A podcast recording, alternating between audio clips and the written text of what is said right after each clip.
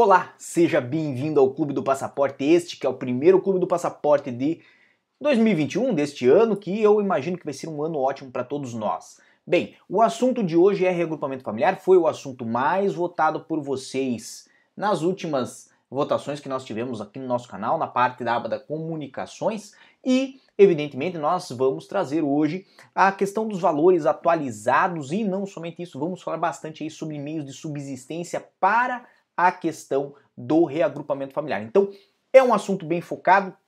Aliás, é a conjuntura, é a conjunção aí de dois assuntos muito interessantes no nosso canal: o reagrupamento familiar e os meios de subsistência, e também a resposta de muitas dúvidas. Nós, obviamente, trouxemos aí algumas das mais habituais que são encaminhadas a nós e com certeza vão ter outras que vão surgir aqui no chat.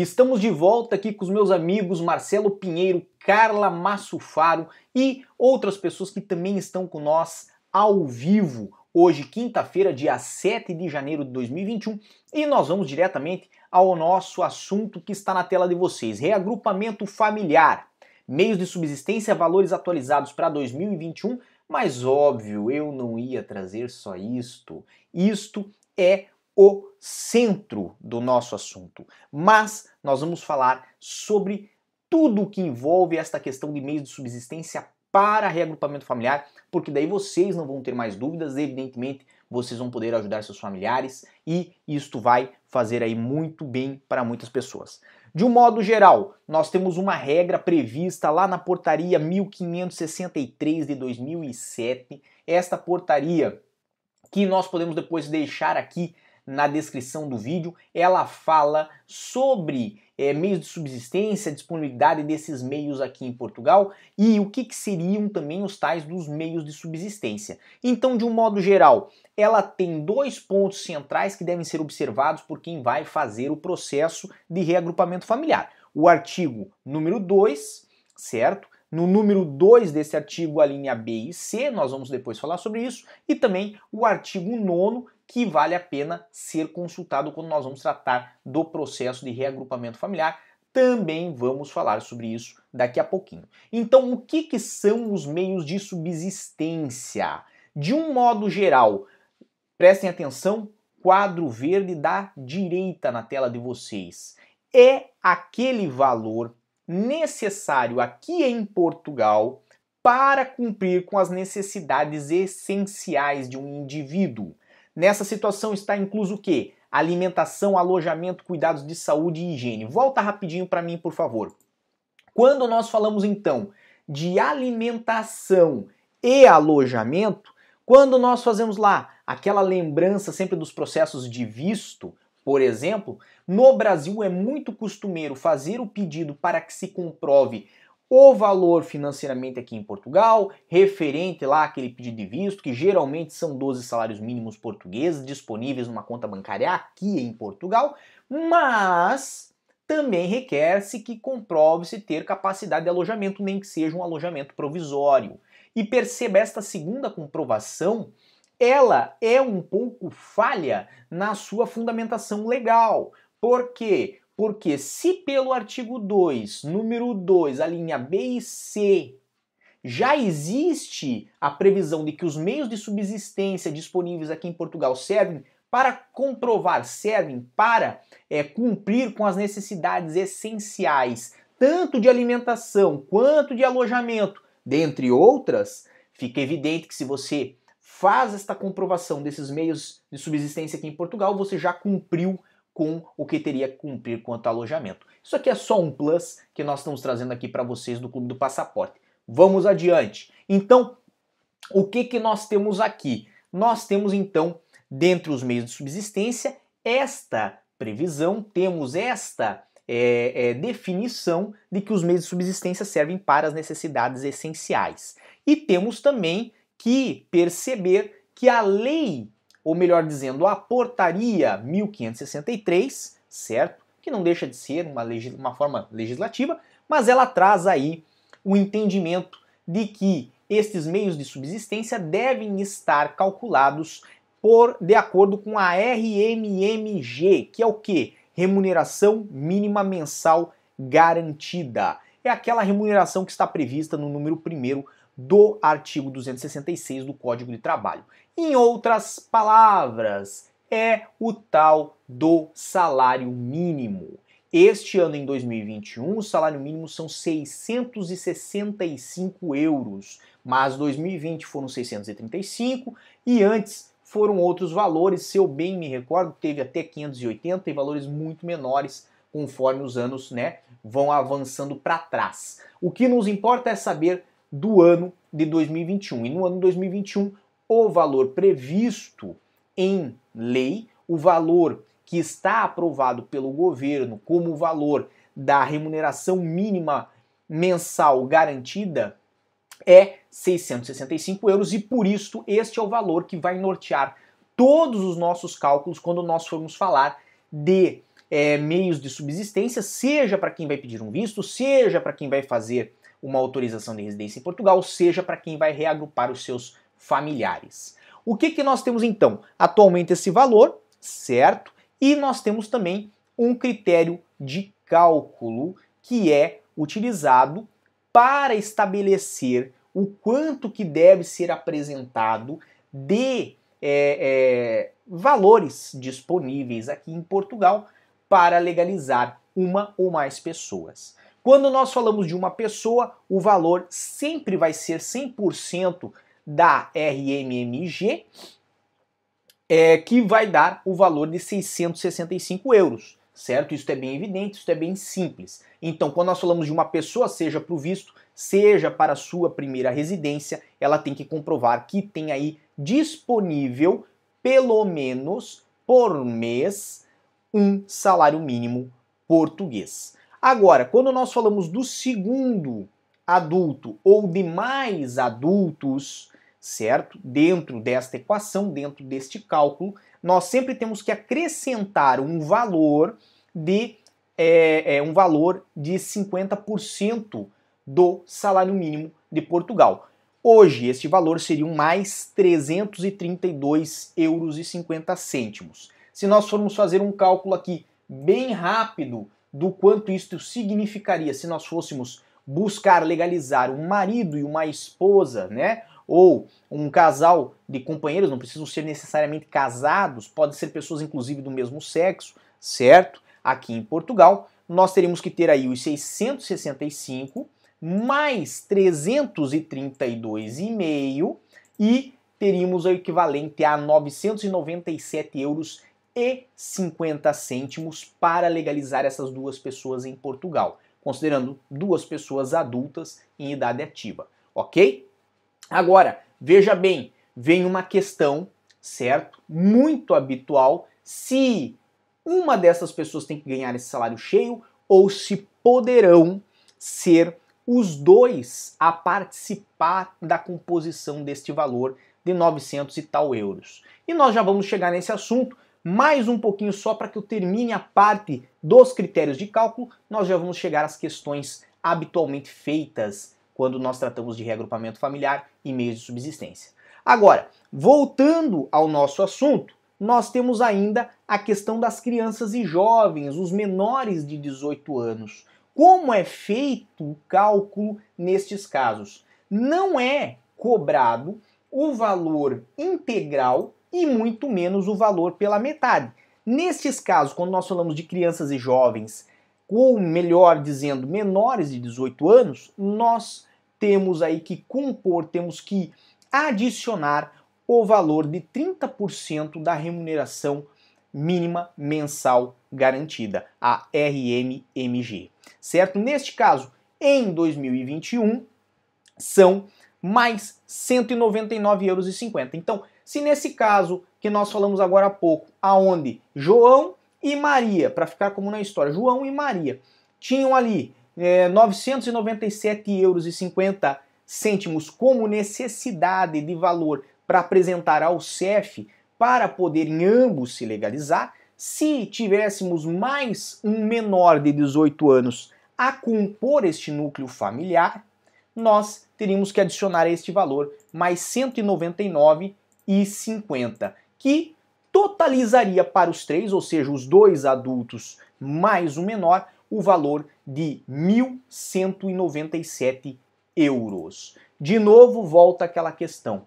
Mas e como fica a situação, então, de uma família aqui em Portugal, aonde o pai trabalha, o pai tem autorização de residência, a mãe também trabalha, não tem autorização de residência, o filho está a estudar, evidentemente não trabalha, não compõe é, é, o núcleo que provém aquela família financeiramente, e nós temos eles junto ao CEF, no balcão do CEF, mas o salário deste pai sozinho não alcança os 1.197 euros, salvo engano da minha parte, deixe-me, 1.197 euros para que possa legalizar a esposa e também o filho. Como ficaria essa situação? Então, vamos às nossas questões mais habituais sobre reagrupamento familiar e meios de subsistência. Dentre elas, a primeira que temos aqui: filhos maiores, quando estão a cargo, entram em qual escalão?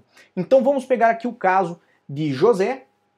José tem um filho de 22 anos, ou seja, é maior de 18 anos, mas é, é, o filho de José não trabalha. O filho de José estuda em Portugal, ele faz uma licenciatura em Portugal. Neste caso, o filho de José paga como adulto por ser maior de 18 anos?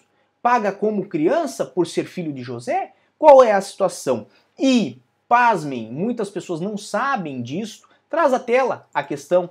É, muitas pessoas não sabem disso, mas a regra a portaria 1563 de 2007 permite ao menor, melhor dizendo, ao maior, né, que é que está a cargo do é, primeiro adulto, a pagar um valor, ou melhor dizendo, né, a apresentar um valor de meios de subsistência inferior do que seria se ele fosse considerado como adulto. Então veja, o que eu quero dizer é que neste caso da primeira questão, filhos maiores a cargo, entram em qual escalão?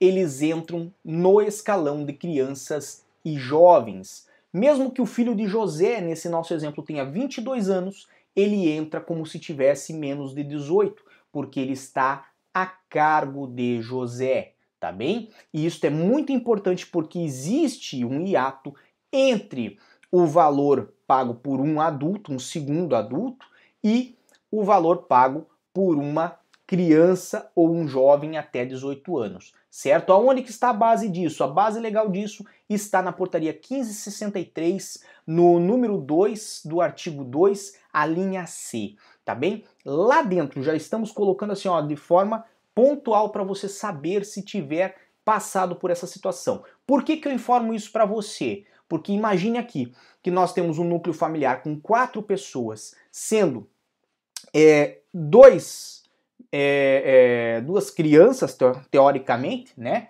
Nós temos ali dois adultos, que seria o José e a esposa, teríamos uma criança menor de 18 anos, que é um, um, filho de José e da esposa, e teríamos aí um adulto, só que ele é encarado como um menor, porque ele está a cargo do seu pai, ele está a cargo de José. Lembre-se que para ele estar a cargo, ou seja, o maior de idade para estar a cargo de outra pessoa, primeiro, não pode ser casado, segundo, é, tem que ter até 24 anos e terceiro, tem que estar a estudar. Essas três questões têm que vir juntas, certo? Já falei demais desta questão, vamos adiante. Então nós temos a questão 2. Pode-se apresentar rendimentos de diferentes fontes? Esta é uma questão muito interessante que acaba é, é, criando até confusão, as pessoas acabam se confundindo.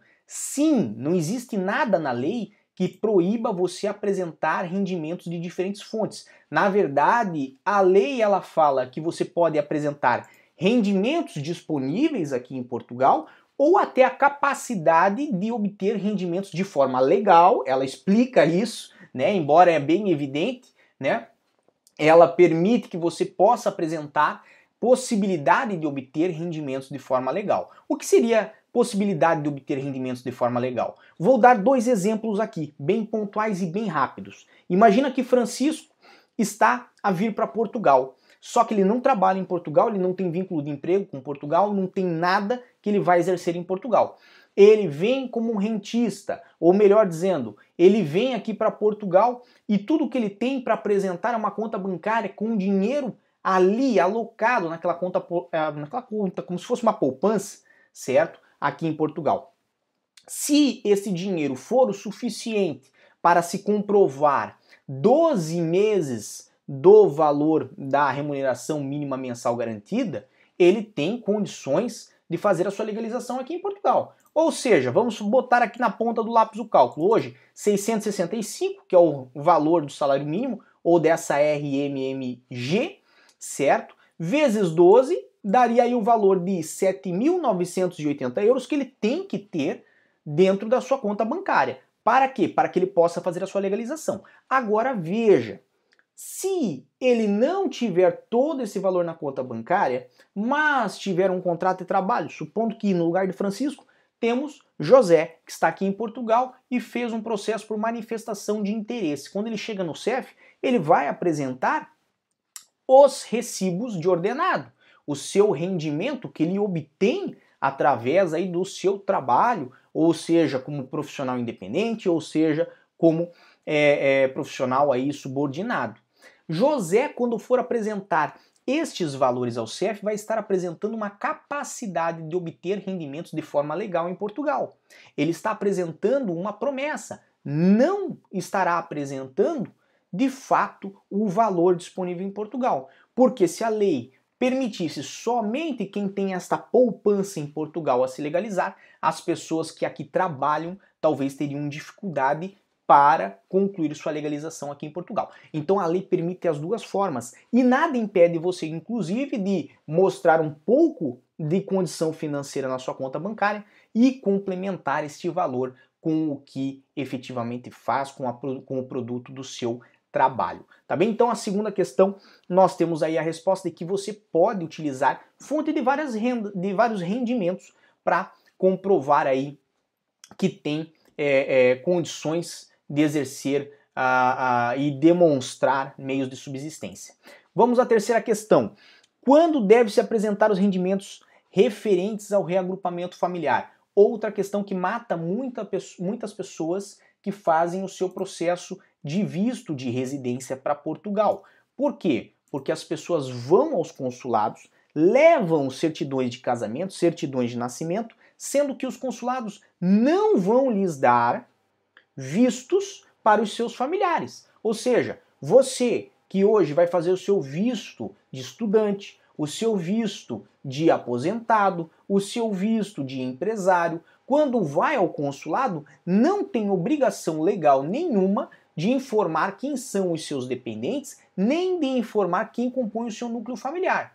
Eles pedem, apesar de não terem direito de fazer o pedido destes documentos, justamente para dificultar a avaliação dos vistos, ou seja, é, atrapalhar, é bem esta palavra, atrapalhar quem está fazendo seu processo de visto, porque daí eles vão exigir meios de subsistência maiores, considerando que você vai trazer esses familiares para Portugal. Mas nada, quando você faz o pedido de um visto, indica ou obriga-o a trazer esses familiares para Portugal. Vamos pegar o caso de Francisco. Francisco faz um visto como aposentado no Brasil e ele decide vir para Portugal, mas ele vai deixar sua mulher no Brasil. Na verdade, ele nem contou para ela que está fazendo o visto e a hora que sair o visto, ele vai abandonar esta pessoa no Brasil e vai se separar dela no Brasil. Isto pode acontecer? Pode. É ilegal? Não é. É imoral? Talvez. Francisco decidiu que vai fazer assim, a vida é dele e ele, obviamente, pode tomar essa decisão. Não nos importa decidir por ele, quem decide é ele. Agora imagine se o consulado pede para Francisco entregar a certidão de casamento porque considera o consulado que Francisco, porque é casado, vai trazer a sua esposa a Portugal. Não faz sentido. E pior, porque até poderia ser justo fazer esta exigência, poderia ser até justo fazer este pedido se o consulado fosse fornecer para a esposa de Francisco um visto de residência na categoria D6. Mas nós que estamos aqui no Clube do Passaporte sabemos que o consulado não faz isso. Por quê? Porque o consulado vai dizer que o visto de residência na categoria D6 só pode ser pedido pela mulher de Francisco a partir do momento que Francisco tiver a sua autorização de residência. Enquanto não tiver,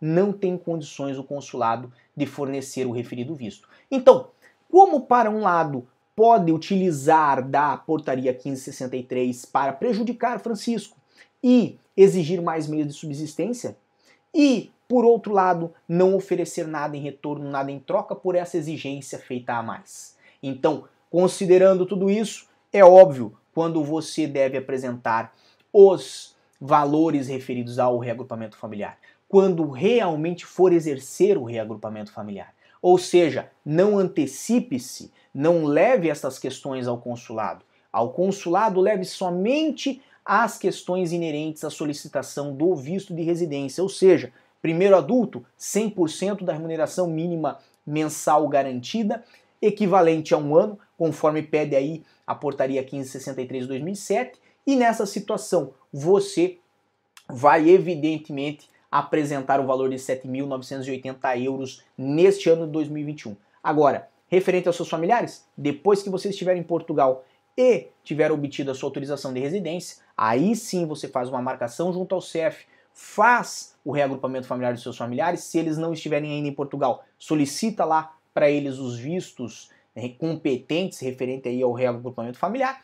Agora, nessas situações é importante você observar que você só vai apresentar os valores dos meios de subsistência uma vez quando for ao CEF ou quando for realmente receber o visto para o efeito do reagrupamento familiar. Vamos à próxima questão, porque senão eu falo, falo, falo demais. Esse é o problema de todo advogado. Nós gostamos de falar. Temos então aí Pode-se unir os rendimentos do primeiro adulto com o do segundo adulto quando for fazer o reagrupamento familiar? E agora sim, nós temos a resposta da nossa questão que foi trazida aí no critério de cálculo. Quando nós temos lá o José e sua esposa e o seu filho menor, estão os três no CEF e o CEF pede para apresentar 1.197 euros de é, é, rendimentos, né, para os meios de subsistência, para se comprovar os meios de subsistência, para que daí José, que já tem a sua autorização de residência, possa esticar esse direito à sua esposa e ao seu filho, sim, poderá utilizar também os rendimentos obtidos pelo segundo adulto. Não tem nada na lei que é, impeça a apresentação de mais rendimentos, rendimentos inclusive provenientes da, da renda ou, ou do trabalho, né? Vamos botar assim, do segundo adulto. Então, este é um ponto muito importante porque ninguém fala sobre isso e as pessoas se desesperam muito a acreditar que elas têm que ter um rendimento muito alto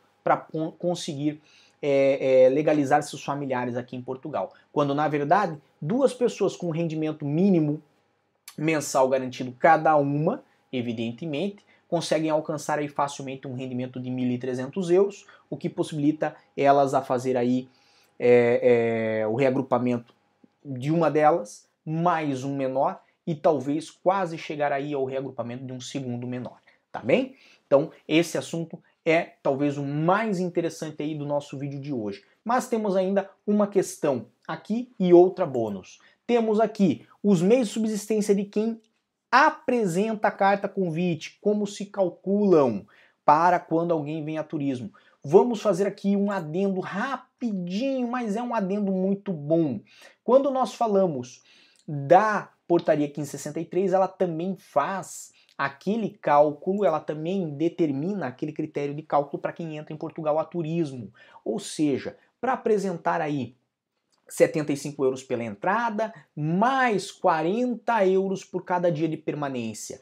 Nessa situação é muito importante observar que quando, é, vamos botar Tomás para fazer um nome diferente, né? Tomás vem a Portugal e ele acaba é por ficar 30 ou 40 dias aqui, vai ter que apresentar um valor muito alto de condições financeiras para permanecer em Portugal. Se nós fizéssemos esse cálculo hoje, dos 40 euros por dia vezes 30, daria 1.200 euros, mais os 75 da entrada, pelo menos aí 1.300 euros, para que ele pudesse entrar em Portugal como turista. Mas Tomás tem a sorte dele de que José, seu primo, está aqui em Portugal, José vive aqui em Portugal e tem condição de hospedá-lo em casa aqui em Portugal e fornecer alimentação e etc e tal. Para esse efeito, vai ser feita por José para Tomás, que está vindo visitar, uma carta convite. E a, o cálculo da carta convite, ele é diferente do cálculo dos valores para entrada de Tomás em Portugal. Se nós fôssemos levar somente esses cálculos da entrada para turismo, Tomás teria que é, ter um primo aqui em Portugal, talvez não José, mas um primo aqui em Portugal, que além dos valores necessários para a sua manutenção da sua própria vida, tivesse aí o ganho mensal de pelo menos lá 1.200 euros, 1.300 euros, como nós fizemos o cálculo agora há pouco. Agora, a partir do momento que a carta convite é feita, a carta convite permite o cálculo dos meios de subsistência como se fosse um familiar de reagrupamento familiar. Ou seja, Tomás pode pedir a carta convite a uma pessoa que tenha rendimentos mais baixos aqui em Portugal. Supondo que José ganhe aí 900 euros por mês, 997, aquele cálculo que nós tínhamos feito aí, que era para o primeiro adulto mais o segundo adulto, ou seja, o 100% do salário mínimo mais 50%, poderá ele sim apresentar a carta convite para Tomás. Então, percebam, o cálculo é diferente daquele habitual, mesmo que o intuito de Tomás seja vir e fazer turismo. Tá ok?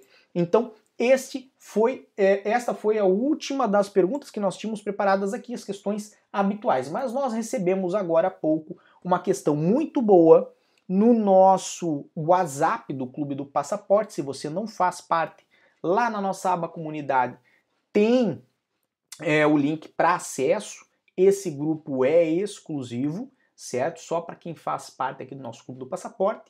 E veio uma questão muito interessante. O valor de referência a ser demonstrado para o reagrupamento pode ser inteiramente em reais e no Brasil? O requerente do visto, se ele não tiver conta internacional, por exemplo, poderia apresentar desta forma? E aí nós vamos à seguinte pontuação. Quando nós falamos da portaria 1563, ela é muito específica de que esses meios têm que estar disponíveis em Portugal. A escolha da palavra disponível ela leva a uma interpretação dupla, certo? A interpretação mais tradicional, mais aceita e que é usualmente utilizada pelo CEF e pelos consulados é que disponibilidade em Portugal significa em uma instituição bancária portuguesa. Agora, minha visão é que a disponibilidade em Portugal não necessariamente identifica que este valor esteja em Portugal, uma vez que hoje, por meio de pagamentos eletrônicos, você consegue dispor um cartão de crédito, por exemplo, brasileiro, contanto que ele seja internacional, a possibilidade de realizar pagamentos, saques e etc e tal aqui em Portugal. Então, mi, o meu entendimento é mais amplo. Agora, evidentemente, não indico você a ir pelo meu entendimento, eu indico você a ir pelo mais seguro. E a forma mais segura de qualquer processo de visto ou de autorização de residência é que você tenha de fato uma conta bancária em Portugal e esteja com ela capitalizada em Portugal. Principalmente quando nós falamos de apresentação de me, é, é, meio de subsistência, seja para a feitura da autorização de residência, seja para o reagrupamento familiar, seja para a renovação da residência. Porque o questionamento que mais vão lhe fazer no CF é: horas, se você quer viver em Portugal, por que você não tem uma conta bancária em Portugal? Veja, você não tem obrigação a ter uma conta bancária em Portugal, mas realmente faz muito mais sentido que tenha. E o meu entendimento, voltando àquela questão de que a disponibilidade eletrônica ela é transfronteiriça, ele é um entendimento minoritário. E você vai ter que ter muita confiança no que está fazendo e de que vai conseguir explicar isto para que não ponha a perder o seu processo. Então a minha dica é sempre vá pelo mais seguro, mesmo que isto seja diferente do que o Célio pensa. Tá bem?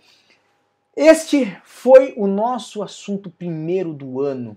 Eu conto com vocês durante esse ano porque este ano estamos com um projeto muito bom aqui para o Clube do Passaporte, que é desenvolver ao longo do ano todo o processo de imigração para Portugal. Vamos ver se isto vai dar certo, ainda está com a nossa equipe para ver se isso é viável, mas é o que eu espero trazer aqui para este canal, aqui para o Clube do Passaporte. Se você já faz parte do nosso Clube do Passaporte, lembre também que temos o Projeto Imigrante, é um dos níveis de associação que tem aí acesso a um material muito mais robusto, além dos que temos aqui no nosso Clube do Passaporte. Por hoje é só. Desejo a todos muita força e boa sorte. E com certeza na próxima semana, quinta-feira, 10 horas da noite aqui de Portugal, estaremos de volta no Clube do Passaporte, aonde eu vou falar sobre um assunto que eu já esqueci, mas com certeza eu vou colocar aqui para vocês depois na nossa aba comunidades. Um grande abraço e valeu! O que você acaba de assistir tem caráter educativo e informativo. Compõe-se de uma avaliação genérica e simplificada. Agora, se você quer saber de fato como as coisas são, você vai ter que ler.